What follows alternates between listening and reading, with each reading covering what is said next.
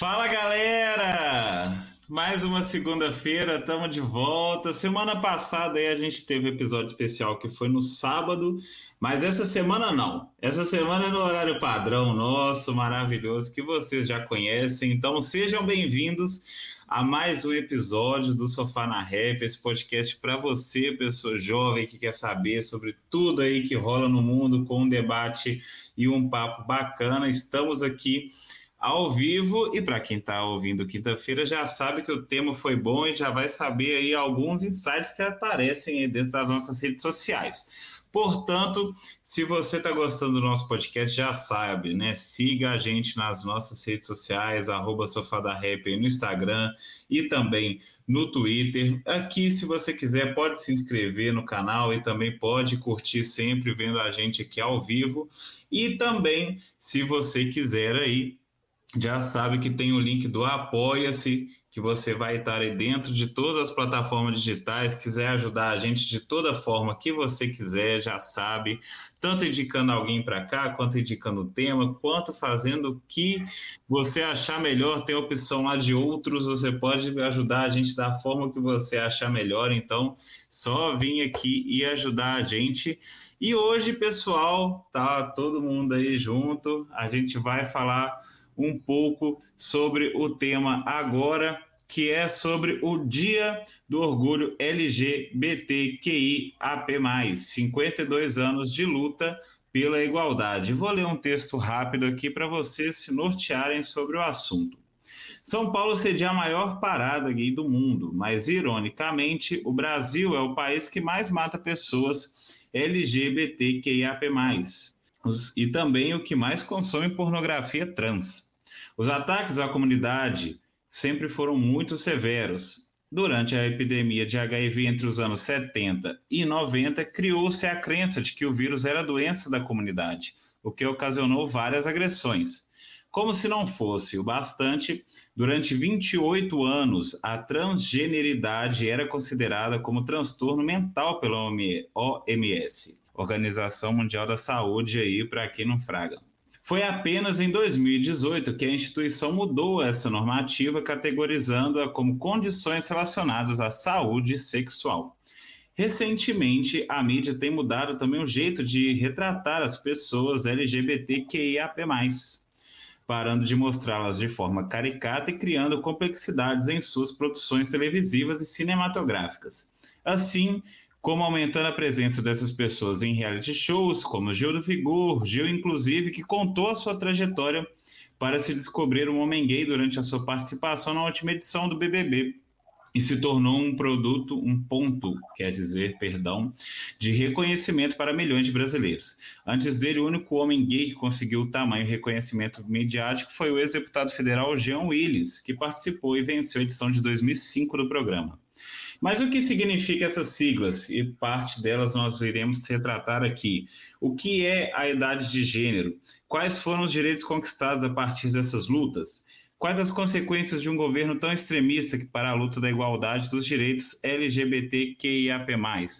E aí, para você, meu querido jovem que está escutando a gente, nós vamos retratar todas essas perguntas e as respostas e o debate vão vir a partir dos nossos dois convidados que o primeiro é o teólogo, historiador e coordenador da Aliança LGBTQI+, em Minas e coordenador de comunicação nacional da mesma entidade, Gregory Rodrigues. Dá um salve para a galera aí, meu querido. Olá, pessoal, tudo bem? Muito obrigado pelo convite. É uma honra mesmo estar aqui participando junto com vocês. É de extrema importância a gente é, ocupar esses espaços e hoje, exatamente hoje, o dia que nós estamos gravando esse episódio, o dia 28 de junho, que é o Dia Internacional do Orgulho LGBTI, o dia que a gente comemora né, a, a, a, lembrança da revolta de Stonewall e essa revolta que ainda permanece né, nos dias de hoje, nós ainda permanecemos resistindo né? A palavra de ordem é sempre resistência. Obrigado pelo convite. Muito obrigado, querido, pela sua presença. Obrigado também por ter aceitado o nosso convite e vindo aqui debater conosco, né, para a gente aprender um pouco e para a galera que está escutando e também aprender um pouco.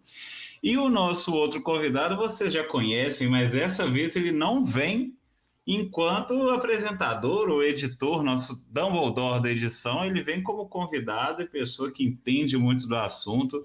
Ele é o estudante de jornalismo e cofundador do primeiro coletivo LGBTQIAP+, da Universidade Federal de Ouro Preto e drag queen Eduardo Viana, nosso querido Dudu. Dá um salve aí para a galera enquanto convidado, meu querido. Ei, gente, pois é, né? Eu tô vindo como convidado dessa vez. Eu até falei que os meninos estão um pouco nervoso, porque dessa vez não é eu comentando, não sou eu dando meus pitacos, mas é falando de um assunto muito sério que tem muita importância, assim, na, na construção de quem eu sou, e eu sei que é muito importante na construção de todas as pessoas LGBTQIAP+. Então, a gente tá aí para ter uma conversa muito bacana com os meninos, com o Gregory também, e, e aprender mais e crescer mais, porque eu acho que aprendizado nunca é demais e a gente sempre tem algo para absorver com o outro. Obrigadão, gente. Massa demais, meu querido. Muito obrigado por você ter vindo também aí, enquanto convidado, conversar com a gente.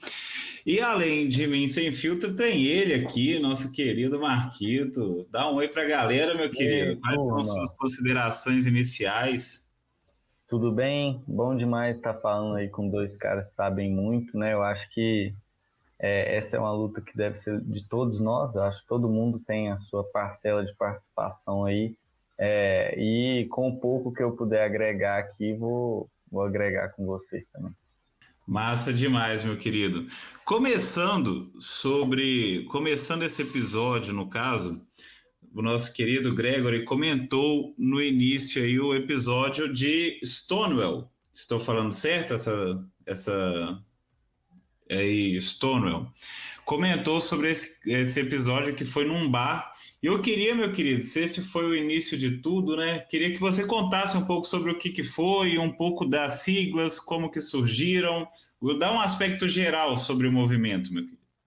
Bem, a revolta de Stonewall foi uma revolta em um bar gay, né, em um bar de pessoas gays, na qual eles sofriam é, extorsão da polícia, né? Basicamente, a polícia é, cobrava para deixá-los em paz. E o dia que eles resolveram não fazer isso, não pagar mais, a polícia começou a, a invadir o lugar e a retirá-los, a bater, e eles resistiram e aquilo ficou marcado como uma, uma revolta. Eu estou dando aqui né, um panorama bem simplificado né, da situação, mas houve ali um ato de resistência por parte de todos os homossexuais e lésbicas que estavam ali, que resistiram àquela opressão né, do sistema que estava posto. Então, basicamente, esse foi o pontapé inicial do que nós chamamos de, de movimento né, é, organizado, né, de movimento de luta por por direito, porque a partir de Stonewall, todos os outros eventos estouraram. Então, todos os outros eventos começaram a ter força, começaram a ter as passeatas, os movimentos, e aquilo é, é, é despertou não só nos Estados Unidos, mas em outros países, em outras nações, como uma inspiração para é, que o, os movimentos sociais pudessem ser construídos. No tocante às siglas, nós temos uma construção de algum tempo, né? Nós temos aí a construção bem inicial, que o pessoal chamava, vamos já dar os termos mais bem definidos, né? Do GLS, né? Do gays, lésbicas e simpatizantes. Já é, depois de algum tempo passou a se ter como o, o, o ah meu Deus, o LGBT, e é, o GLBT, a sigla do movimento em si, é, ela sofreu algumas mutações com o passar do tempo. Isso eu falo a nível de Brasil. Né? Essas mutações que ela sofreu no passar do tempo aqui no Brasil, ela, ela vem de, uma, de, de manifestações é, é, do próprio movimento LGBTI, né, do próprio movimento social é, organizado do próprio Brasil. Massa demais, meu querido. Deu só uma interferênciazinha no final, mas deu para escutar bastante aí esse início. E eu queria trazer agora um pouco a parte do Dudu, que é trazendo um pouco de agora, meu querido. Como que foram essas inserções após aí a sigla LGBT? Como que chega depois QIAP+, como que é essa inserção? Fala um pouco, meu querido a, a sigla, né, a, essas adições à sigla LGBT+, ela vem justamente para criar essa representatividade né, e o reconhecimento de outras pessoas. Por quê? É, antes era lésbicas, gays, bissexuais. E o T ele incluía travestis e transgêneros. Só que a gente tem é, não só pessoas transgêneros, porque transgêneros, é, a transgeneridade é muito ampla. Ela inclui pessoas trans que são transexuais, pessoas que nascem é, e são reconhecidas com, com o gênero biológico, mas que elas mesmas se identificam com o gênero, o, o gênero oposto, no caso de mulheres trans e homens trans, né? Que são homens ou mulheres transexuais, elas se identificam com o gênero ao qual elas não nasceram e foram impostas biologicamente, essa é a realidade. É, que na verdade tem toda uma discussão enquanto gênero ser uma questão social. E e além disso, a gente tem as pessoas não binárias, a gente tem as pessoas que não se identificam, as pessoas gender fluid, né? E então, assim, a transgeneridade ela é muito ampla. Eu vou trazer um pouco pro lado assim do, do que eu estudo e conheço mais, né, que é a parte de decisão judicial e até a própria legislação. A gente teve muito avanço nos últimos anos no Brasil em relação a isso, né? E até ações da Suprema Corte, né, do STF no, no caso, ou mesmo do STJ, que reconheceram direitos e é, o quanto que isso pode ter impactado e impactou né, na vida é, da, do pessoal LGBTQIA+. Eu queria entrar nisso assim porque são avanços legislativos ou jurisprudenciais muito importantes, né, como a questão de do casamento, do nome social, que foi um decreto do governo Dilma, por exemplo. É, a gente tem é, a questão também da união afetiva, é, é ter equiparação é, ao casamento. Então, são, são pontos muito importantes. E como que isso influenciou é, na vida de todo de toda a população, assim, em geral. Boa pergunta, viu, Marquito? É, é, é, um, é um tanto quanto hilário chamar ele de Marquito, porque eu já me lembro do programa do Ratinho, assim, sabe? Já aquela memória. Essa é a ideia. Mas é por isso mesmo. É... Memória é memória, memória de, de noventista, assim, sabe? De quem é, assistia o programa do SBT, bem de noventista mesmo. Mas olha, é uma excelente pergunta, porque todas as nossas conquistas de direitos da população LGBTI hoje, elas advêm da batida, de, da, da batida na porta do judiciário brasileiro. Nós batemos na porta do legislativo e do executivo durante muito tempo e nós não fomos atendidos né, em sua grande maioria esmagadora, nós batemos na porta em vão. E quando nós passamos a voltar o nosso olhar para o judiciário brasileiro, nós encontramos exatamente as respostas para as nossas reivindicações. Aí o Marquito citou o casamento, né, a união homofetiva, através do, de processos impetrados pelo governo do estado do Rio de Janeiro, que reconheceu ali a união estável entre pessoas do mesmo sexo. Logo depois, através do, do, é, do, então, do então presidente do Supremo Tribunal Federal, que né, estava na, na presidência do STJ, é, Joaquim Barbosa, se não me falha a memória, houve ali a, a, a regulamentação para que os cartórios, então, é, registrassem as uniões homoafetivas, então, diretamente ao casamento, sem a necessidade de fazer esse primeiro reconhecimento de união estável, depois solicitar ali né, a conversão dela em casamento, né, dando ali a mesma garantia que é dada aos casamentos entre pessoas heterossexuais. Nós temos hoje também a equiparação da LGBTI-fobia como um tipo de racismo, né? ela é, passa a ser enquadrada enquanto, enquanto o legislativo brasileiro não, não legislar sobre a pauta, é, passa-se a dar a interpretação a, da lei é, de racismo aos crimes de LGBTI-fobia adoção de crianças por pessoas do mesmo sexo. Nós temos também né, como o Marquito também citou, a, a, o uso do nome social, a redesignação, né, ou seja, o uso do nome social sem a necessidade da cirurgia de redesignação sexual, né, que isso até pouco tempo atrás era, era, era primeiro necessário a cirurgia para que pudesse ser feita a mudança do gênero nos documentos, né, e a mudança do nome. Então, todas essas conquistas, elas trazem um alento para a população LGBTI+. No entanto, elas ainda não são decisões que são é, finalísticas, elas são decisões que, que elas criam jurisprudências. Eu não sou um estudioso do direito, mas até onde eu compreendo, uma decisão, até mesmo uma, uma decisão de maioria da Suprema Corte, ela pode ser revista.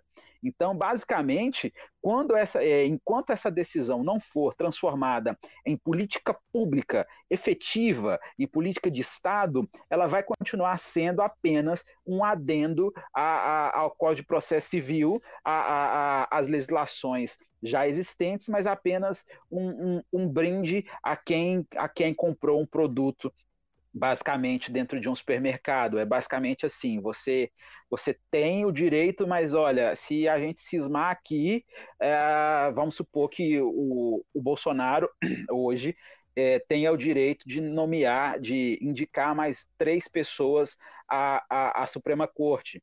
Né, como é, agora no mês de junho, julho, se não me falha a memória, ele vai poder indicar mais um ao cargo que era do Marco Aurélio Melo, né, que é o atual decano né, da Suprema Corte. Então, essa indicação dele, de mais uma pessoa, já há uma indicação, agora mais uma indicação. Se daqui mais tempo, Deus nos livre e guarde, esse homem permanece no governo, essas jurisprudências, elas podem ser revistas por qual, quaisquer manifestações possam ser apresentadas à Suprema Corte. Então, infelizmente, nós ainda precisamos batalhar, porque apesar dos avanços que nós temos, nós não podemos permitir os retrocessos e nós precisamos garantir que essas decisões da Suprema Corte se transformem em políticas públicas, em políticas de Estado e não políticas de governo né, e sim políticas efetivas que vão ser ali eh, ratificadas pelo Congresso Nacional. E só assim a gente vai, vai poder viver em uma sociedade um pouco mais tranquila para a população LGBTI, sem mais dandaras, sem mais Marielles, sem mais é, é, é, travestis queimadas, sem mais pessoas que são é, é, vítimas de preconceito que são expulsas de, de, suas casas. Então, é basicamente, enquanto o governo permanecer dessa forma, nós vamos viver como nos tempos sombrios em que as pessoas tinham medo de Lord Voldemort. É basicamente isso. Inclusive, foi em 2014, em Amor à Vida, com o Félix e com o Nico, que a gente viu toda uma relação complexa, toda uma complexidade da, da pessoa LGBTQIA, sabe? Que a gente viu um, um, um, um, drama realmente, uma relação de amor. Tanto que o primeiro beijo LGBTQIA, entre homens, numa novela das nove, uma novela do horário nobre da Rede Globo, foi em 2014 e foi um selinho. E isso já causou um, um impacto muito grande. E nesse mesmo ano, a gente teve ganhando o Big Brother uma mulher lésbica, que foi a Vanessa. Então, assim, a gente tem, por exemplo, no Big Brother, é, que é um reality show muito assistido, né? É, pessoas, é, personalidades LGBTQIA+, muito grandes, como o Jean Willis, como você mesmo citou, Renato, assim como o Gil, mas a gente tem o João dessa última temporada. A gente tem o Daniel, que é da temporada 11 ou 10, 11 não, 11 ou 12, se não me engano, que ele é da temporada da Maria, eu não lembro ao certo, mas a gente tem o Daniel, que ele dançava com o coqueiro. Quem não lembra do Daniel, é, bêbado em festas, dançando com o coqueiro. A gente tem o de César o Serginho e a Moranguinho no BBB 10, que lutaram contra um homofóbico, homofóbico assumido, que era o, Marcelo Dourado, que inclusive ganhou aquela temporada, sabe? A gente teve o Marmude, que é um, um sexólogo que participou do BBB 18. A gente teve personalidades muito grandes no Big Brother, mas personalidades muito grandes, muito grandes mesmo, que tomaram toda essa toda todo esse tiveram tiveram toda esse essa visibilidade na minha visão é mais o, o João Willis e o Gil. E, e, que fogem totalmente desse espectro né de, de caricatura. E aí a gente tem falando de, de filmes e tudo mais que auxiliam na luta pelos direitos pela igualdade a gente tem o próprio Dumbledore né? Já que a gente fala tanto aqui de Harry Potter, já que me chama tanto de Dumbledore, já que o Gregory tá ali com a varinha das varinhas, a gente tem o Dumbledore. Tem toda uma, uma discussão, porque a J.K. Rowling foi transfóbica, né? Ela teve atitudes muito transfóbicas nos últimos anos, mas ao mesmo tempo a gente tem dentro de uma saga mundialmente reconhecida é, um casal LGBTQIA+, e que a própria autora é, assumiu que eles eram LGBTQIA+ que é o Dumbledore e o Grindelwald. e que está fazendo tanto sucesso agora com Animais Fantásticos e Onde Habitam. E, e a gente tem é, RuPaul's Drag Race, que trouxe toda uma, uma visibilidade maior ainda para a arte drag. A gente tem Pose, que é uma série fenomenal, fenomenal, do Ryan, do Ryan Murphy, que inclusive trabalha é, as nuances da, da, diversidade de gênero e de sexualidade nas séries dele. E ele faz isso desde sempre. Então é muito importante a gente perceber como que é, meio midiático, o meio cinematográfico, o meio televisivo, ele impacta muito nessa luta. Porque isso é muito importante de se falar também. Massa, meu querido. Massa. Que vocês dois falando, a gente e o Marquito aqui estamos aprendendo. Nós dois aqui estamos parados aprendendo aqui no tempo todo. E eu queria fazer uma pergunta que entra muito nisso. Você falou sobre a parte midiática, no caso sobre, principalmente do Big Brother, tudo, e há uma, um reflexo político nessa parte também, né? É, também tem os representantes, no caso, também da mesma forma que você pensar que tem uma bancada evangélica, também tem os representantes LGBT no Congresso de forma geral. E aí também temos exemplos também no, no esporte, por exemplo, o Vasco aí do nosso querido Marquito ontem fez um, fez um movimento muito bacana. É, é, devo citar aí, né, já que você falou, sou vascaíno, o Vasco é um, uma instituição que historicamente também luta por, pela inclusão de todas, todas as pessoas em geral. Foi o primeiro clube a ter jogadores negros e, e depois todos. Eles sempre lutam, e ontem foi muito bonito, e não só ontem, hoje o dia inteiro, quem acompanha o Vasco nas redes sociais, eles, eles falaram sobre o tema. Exatamente.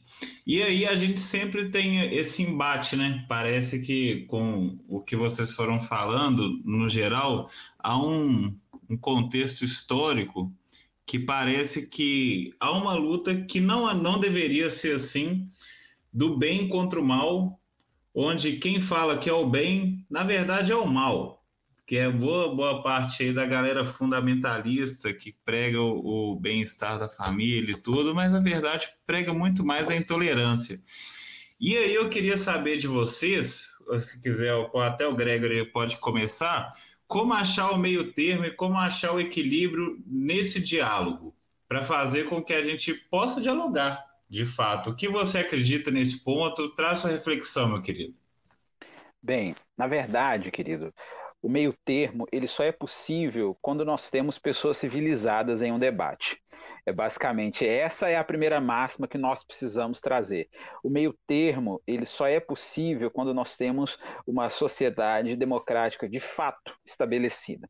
E nós estamos diante de uma democracia fragilizada, de uma jovem democracia com mais de com pouco mais de 30 e poucos anos, né? Nós temos uma democracia é, é, é frágil e nós estamos sob grave ameaça dentro do Estado Democrático de Direito. As liberdades individuais seguem sendo ameaçadas a todo tempo, desde a eleição desse governo que está posto. Né? Então, eu não estou aqui fazendo é, apologia ao partido A ou B, mas nós temos que dar o braço a torcer e percebermos que, enquanto nós tínhamos governos progressistas, nem durante o governo FHC, com, todo, com toda a, a negativa de avanços de direitos, nós tivemos tantos, tantos discursos de ódio estabelecidos dentro do cenário brasileiro.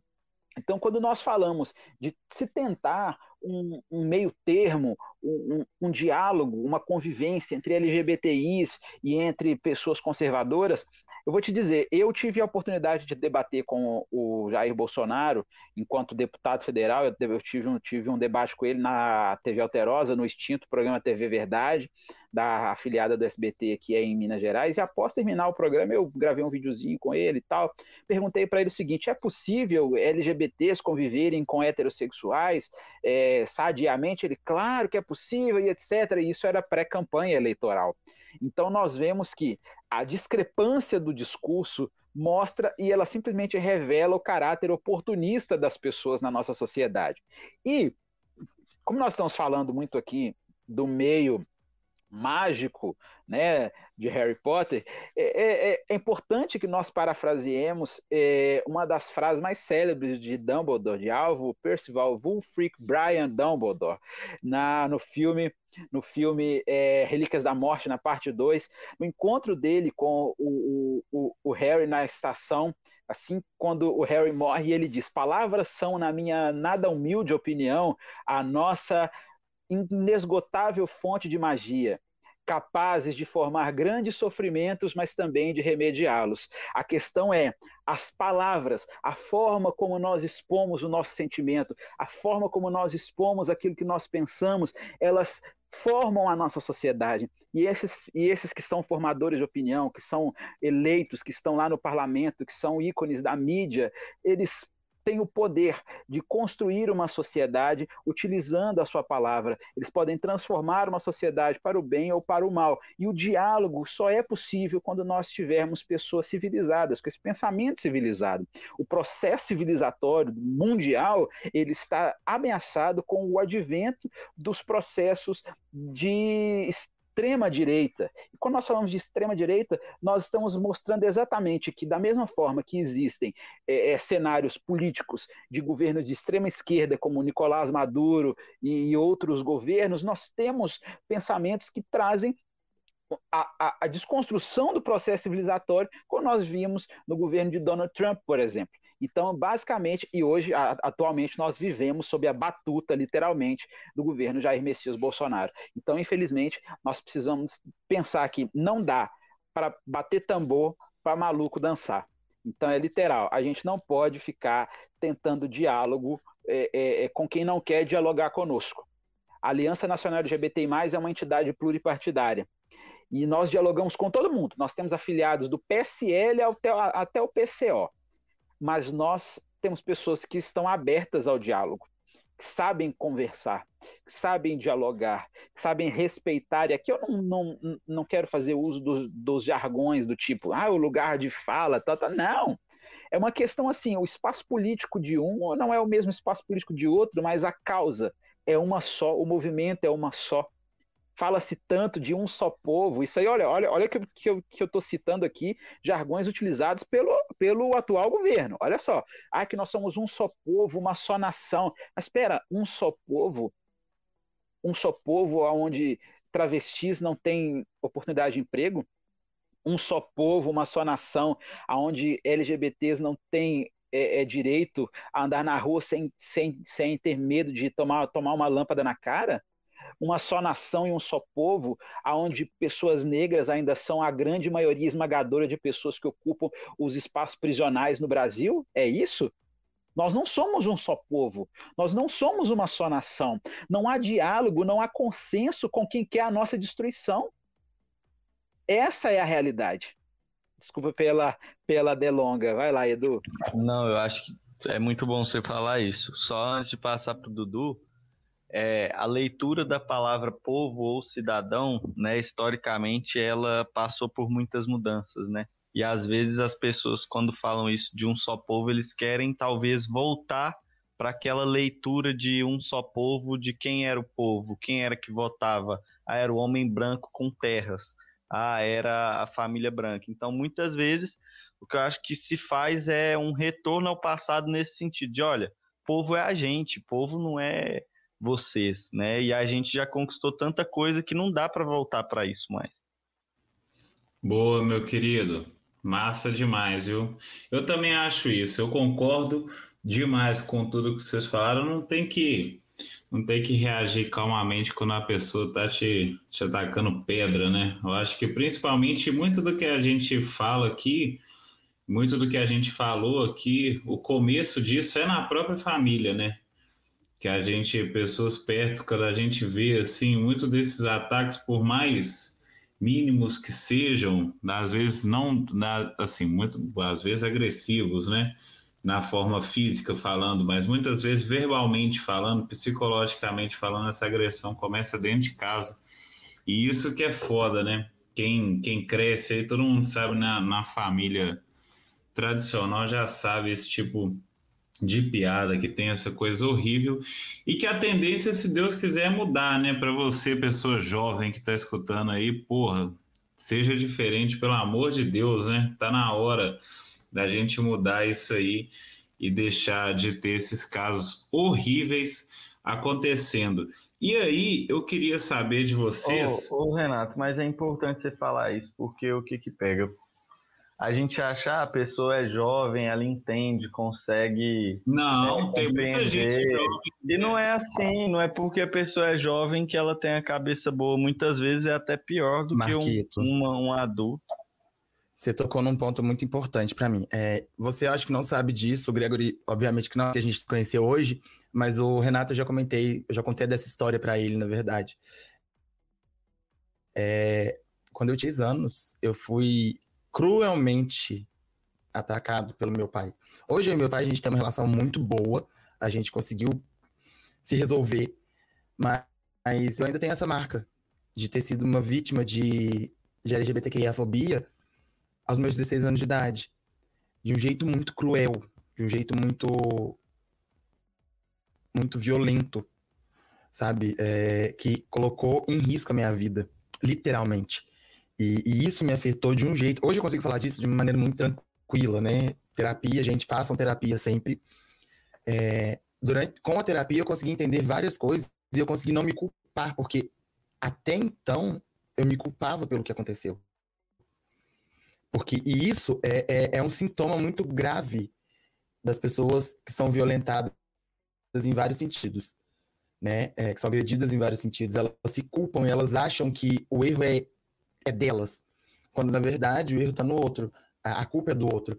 E, tipo assim, eu precisei de muita terapia para entender tudo isso.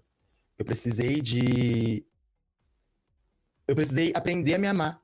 Porque isso, me, gente, as consequências de sofrer uma, uma LGBTQIA-fobia é muito grande e é imensurável. Você não consegue saber o que, que aquela pessoa vai fazer. Você não consegue saber. Porque isso joga a gente num limbo, joga a gente na depressão. E aí, a partir do momento que a gente entra na depressão, mano, acabou. A, a, uma dica, uma dica assim que eu vou dar bem antes do tempo, mas uma coisa que eu vou deixar para pessoas que estão nos ouvindo, sejam eles pais, irmãos, amigos, sejam base de apoio, porque o que a gente precisa é uma, é uma rede de apoio. Porque quando a gente passar por isso, a gente vai precisar pessoas do nosso lado. E se você quer ser um, um, um aliado, um LGBTQIA mais aliado, saiba que você tem que ser anti-LGBTQI-fobia. Assim como você tem que ser antirracista e antimachista. É, é, eu queria aproveitar aqui, Renatinho, se você deixar. É, o Dudu falou a palavra aliado. Né? O, Gregory é da aliança, né? E, e, o Dudu também já participou de grupos assim. É, qual que é a importância dos grupos é, nesse processo? Seja às vezes até de aceitação né, da pessoa, é, ou mesmo para fazer força e conseguir direitos, seja no micro ou no macro, né? igual citei o exemplo, a UFOP, antes mesmo do nome social ter sido decretado pelo governo federal, a UFOP já aceitava, porque teve luta interna para isso. É, e aí, quais são as importâncias desse grupo e dessas alianças que é, vocês participam e já criaram, ajudaram na criação? Bem, Marquito, Edu, é, Renato, é o seguinte, a formação de alianças ela é essencial para toda estrutura de uma sociedade. Então, quando nós falamos de aliança, nós falamos desde os primórdios né, da história, as alianças transformaram o Império Egípcio no que ele foi durante muito tempo, né? A unificação de Baixo Egito e o Alto Egito fizeram com que se tornasse uma grande potência, mesmo que durante algum período. Então, quando nós falamos de aliança, a existência de coinonia, né, a, a, a, existência dessa, dessa comunhão, né, literalmente, dessa unidade, dessa comunidade, ela faz com que as pessoas se sintam fortes. E um povo forte é um povo que tem capacidade de resistir. Um povo que é forte é um povo que tem capacidade de enfrentar os desafios que são postos dentro da sociedade. Então, quando nós falamos de movimento social organizado, nós falamos de movimento que deve, deve ter como característica principal o acolhimento, a inclusão, a diversidade e exatamente o conceito de convivência e de fortalecimento das suas estruturas. Porque você já pensou, se nós não tivéssemos movimentos sociais organizados, como você citou o exemplo aí da UFOP, você já pensou se nós não tivéssemos movimentos internos, movimentos organizados, se nós teríamos algum direito garantido hoje? Porque quando nós temos o povo unido, nós temos um governo que teme o seu povo e não um povo que teme o seu governo. Nós temos que compreender essa máxima. Quando nós temos um governo que teme e que respeita o seu povo, aí nós temos uma sociedade que está, do, que está equilibrada na balança. Né? Quando nós temos uma, um, um povo instruído, um povo com conhecimento, um povo com educação, um povo com acesso à informação, um povo capacitado para saber quais são os seus direitos e deveres, nós temos aí uma sociedade que pode ser chamada de um, no mínimo, de sociedade igualitária. É basicamente isso e, e, nós precisamos compreender que todo movimento ele deve ser organizado, não apenas no nome, mas movimento organizado para chegarmos ao ponto de equilíbrio para uma sociedade mais justa e mais igualitária. Essa é a missão que todos os movimentos sociais devem seguir. E só trazendo um pouco, Gregory, para uma outra fala que eu queria saber antes de a gente passar para as dicas, sobre tudo que a gente falou e sobre essa aliança, qual seria um futuro, e a gente tratando também de magia, um futuro mágico e um futuro ideal para a gente? Como você imagina, no caso, que a gente pode começar a trilhar a partir de agora? Quais são as primeiras ações, você que está dentro obviamente, da aliança, você que está dentro de todas essas partes ativistas também, como você imagina que seria um caminho, no caso, para a gente chegar no mundo que seria mágico, que seria a realidade seria maravilhosa, que seria de todos lidando e, e, e, e convivendo né, de forma igualitária, no caso? Primeiro passo fora Bolsonaro. É o primeiro passo. Esse, esse é o primeiro passo. Nós precisamos falar do nosso próprio quintal. Eu não posso falar de um, de um mundo melhor se o meu país não está bom. Eu não posso falar de um mundo mais justo se o meu país não, não é um país que pode ser considerado justo. Eu posso ter todas as divergências com Lula, Dilma, com PT, com, com, com, com, com Ciro, mas nada na história da democracia brasileira se comparou a Jair Messias Bolsonaro. Então, eh, e a sua política, né, e a sua forma de falar. Como aquela atriz que eu esqueci o nome falou lá no Altas Horas, como nós permitimos que esse homem fosse eleito. Né? O homem que já falava sobre sonegação de imposto, sobre matar mais de 30 mil pessoas, de elogios a, a torturadores. Então, o primeiro passo mágico é isso, a Leandra Leal que disse isso, exatamente. Nós precisamos compreender que o primeiro passo mágico é que nós tenhamos um governo que seja pró-povo, que seja literalmente pró-vida, que seja pró-todos e todas. Esse é o primeiro passo mágico. E a partir daí, a gente vai pensar em consertar os erros e fechar as rachaduras que foram deixadas pelo governo atual. Porque os Estados Unidos estão fazendo isso com o, governo de Joe Biden, agora parando as arestas e fechando. Claro que o Biden não é lá um santo, óbvio. Né, o caráter imperialista dos Estados Unidos é, é, é visível né, para todos, mas nós temos a compreensão de que é um governo um tanto quanto mais progressista e que, e que faz um trabalho totalmente o oposto do que o governo, é, é, é, do que o, o, aquele, aquele laranjinha lá né, fazia, né, Donald Trump. Então, esse é o primeiro passo mágico, são esses passos. Nós, nós precisamos exatamente nos livrar dessa praga. Né? Nós precisamos, nós precisamos de uma ordem de um, da Fênix. Uma... Ah, literalmente, sabe? Nós precisamos de, de, de, um, de uma, de uma Avada Kedavra nós precisamos de literalmente um Avada Kedavra, sabe? Que limpe, sabe? Que, que que, que apague isso tudo da nossa história, sabe? É basicamente isso. O brasileiro carece de um bom povo, de um, de um bom governante. O brasileiro carece de uma pessoa que se preocupe com, a, com, com, com as suas pautas e com as suas causas. É, é, se magia existisse, eu adoraria, de verdade, eu adoraria, porque nós, nós poderíamos é, é, lutar com as nossas armas, literalmente. E hoje, a arma que nós temos é o voto. E 2022 está aí, e o meu recado já fica desde já: não venda seu voto. Não venda sua alma, não faça como Bart Simpson fez, não venda sua alma ao, ao diabo não jogue seu voto fora. Vote com consciência, vote em projeto, vote em pessoa. É, é, olhe o passado dessa pessoa, olhe o caráter dessa pessoa. E só assim nós vamos ter uma sociedade melhor. Massa demais, meu querido. Pô, hoje o papo, aí, ó, estava falando, como todo episódio vai, a gente vai conversando. 56 minutos que a gente já está aqui, Marquito, uma hora já. E a gente vai, vai deixando, se deixar, vocês falam até o final aí, mas, pô, eu acho que é isso mesmo. Se a gente pudesse, eu não sei tanto assim de Harry Potter, mas, porra, tem um filme lá, não lembro qual que é o momento, que a Hermione vai e apaga a memória ali do, dos pais dela, né? Tipo assim, Obliviate. Tem... Mas tem um é. erro. Deixa, deixa eu fazer. Eu preciso fazer uma correção. Pera, pera, pera, pera. Eu não gosto. Eu não gosto Pode de... falar, pô. É, Fala é porque a Hermione, ela, na verdade, na verdade mesmo, ela não apagou a memória dos pais dela. No filme fala que ela apagou, mas na verdade ela fez uma alteração da memória dos pais dela. Ela só alterou e quando acabou a Guerra Bruxa, ela foi lá e resolveu tudo bonitinho e os pais dela voltaram a lembrar quem era ela. Mas tem outra parte, que é quando eles encontram os Comensais da Morte no café, ou então em, em Harry Potter e a Câmara Secreta, mas tem outra parte que ela usa realmente o Obliviate para apagar a memória de dois Comensais da Morte. Aí, ó, não sabia, tá vendo? É bom ter esses momentos aí para a gente falar. Vai falar, Gregory? Olha, mas só para poder complementar, eu, eu acho que nós realmente nós precisamos, é, assim como em é, Animais Fantásticos de Onde Habitam, que já está mais é, é, recente, né?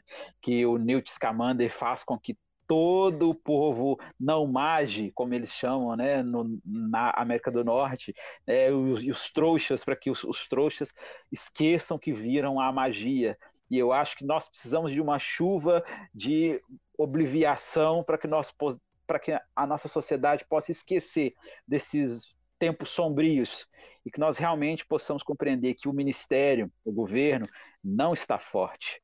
O governo não está forte e essas estruturas estão prestes a ruir. Não, isso aí, se Deus quiser, vai cair. Ninguém aguenta mais. É isso aí. Ninguém aguenta mais. Chegou o ponto que dava para falar alguma coisa, mas não dá mais não. Quem, quem defende hoje pode saber que, que mau caráter é. Não tem isso não.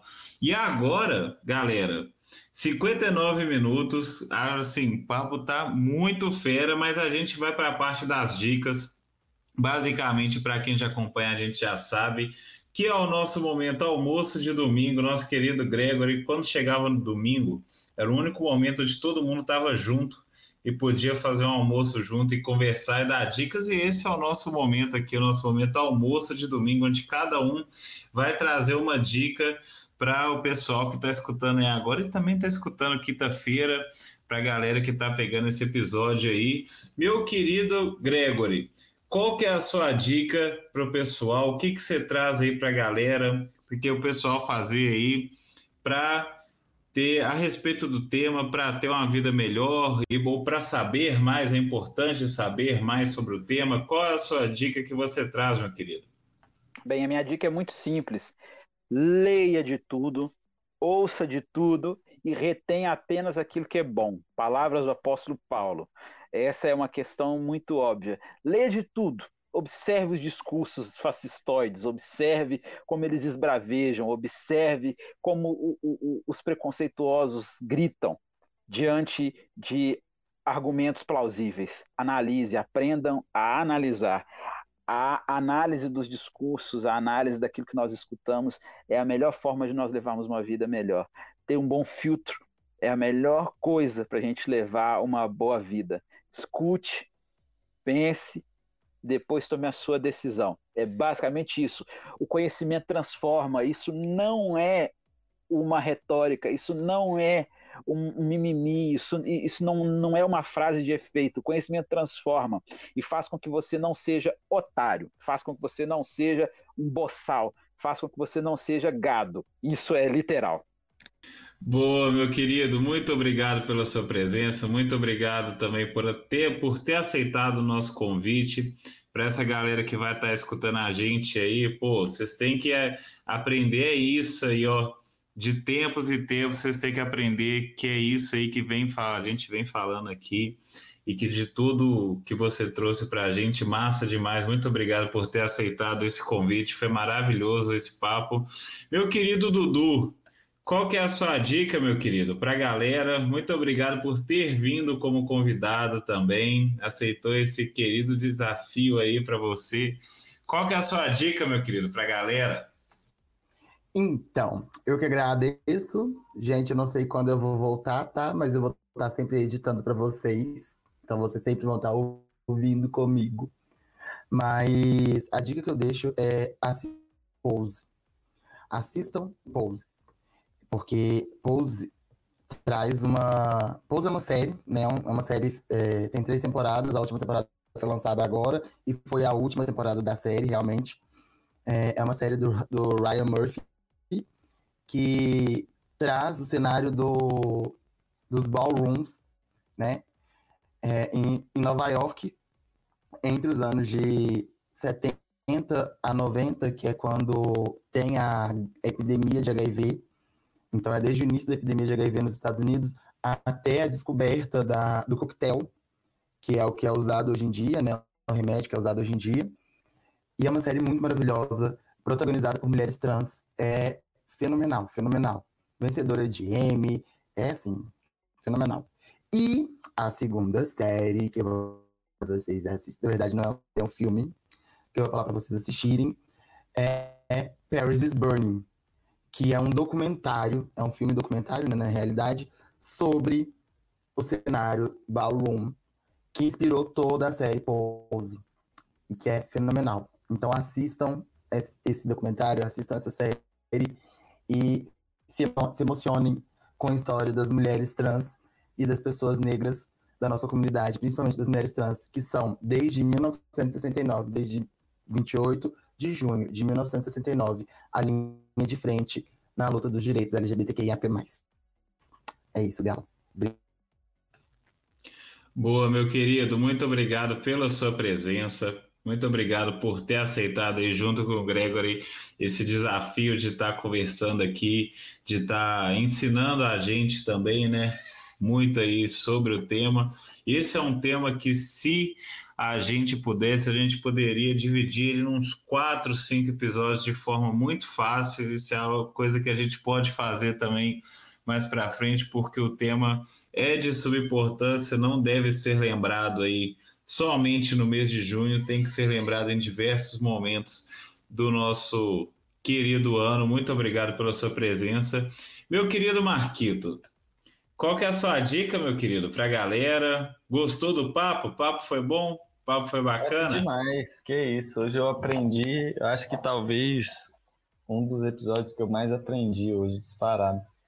É, eu vou deixar duas dicas aqui que elas são muito contrárias umas às outras. Eu gosto de ver coisas de todos os, os espectros assim. Então, a primeira dica é seguir um, um deputado do Novo, o nome dele é Vinícius Poit. É, ele é muito bom, eu acredito praticamente em todas as pautas que ele, que ele levanta. E é, o Novo é um partido que respeita todas as pessoas, então é independente, né? Brigam por várias lutas diferentes.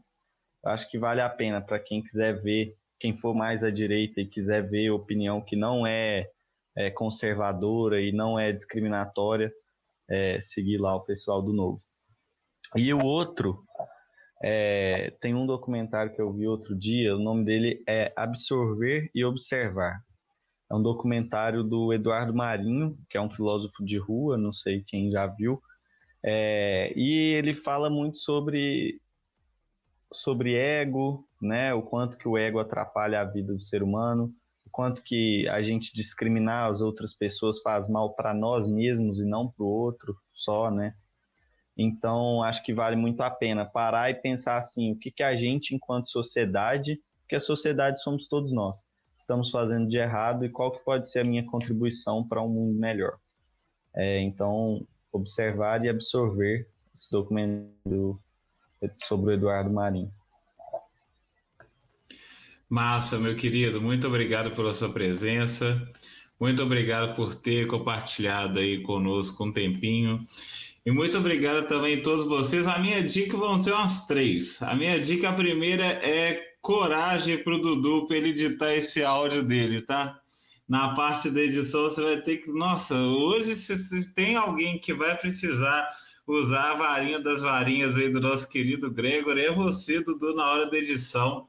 Vai ter que, vai ter que usar, vai ter que usar, porque o caramba, teve muita interferência, mas deu para absorver tudo que você falou, meu querido. Foi maravilhoso. A minha segunda dica é: fuja de qualquer pessoa que o discurso dela seja pela moral da família e pela manutenção dos valores familiares. Sempre dá bosta. Sempre pode ter certeza que a pessoa que chega falando que quer manter os valores familiares, a tradição familiar, você pode ter certeza que no fundo isso daí uma hora está enraizado algum preconceito, alguma coisa que tem de ser mudada. Então, da mesma forma que o Gregory falou, que o Marquito também falou, leia, discuta sobre. Se você achar que tem algo de errado em um discurso, realmente vá atrás e procure, não absorva conteúdos que sejam discriminatórios de qualquer forma, tá ok?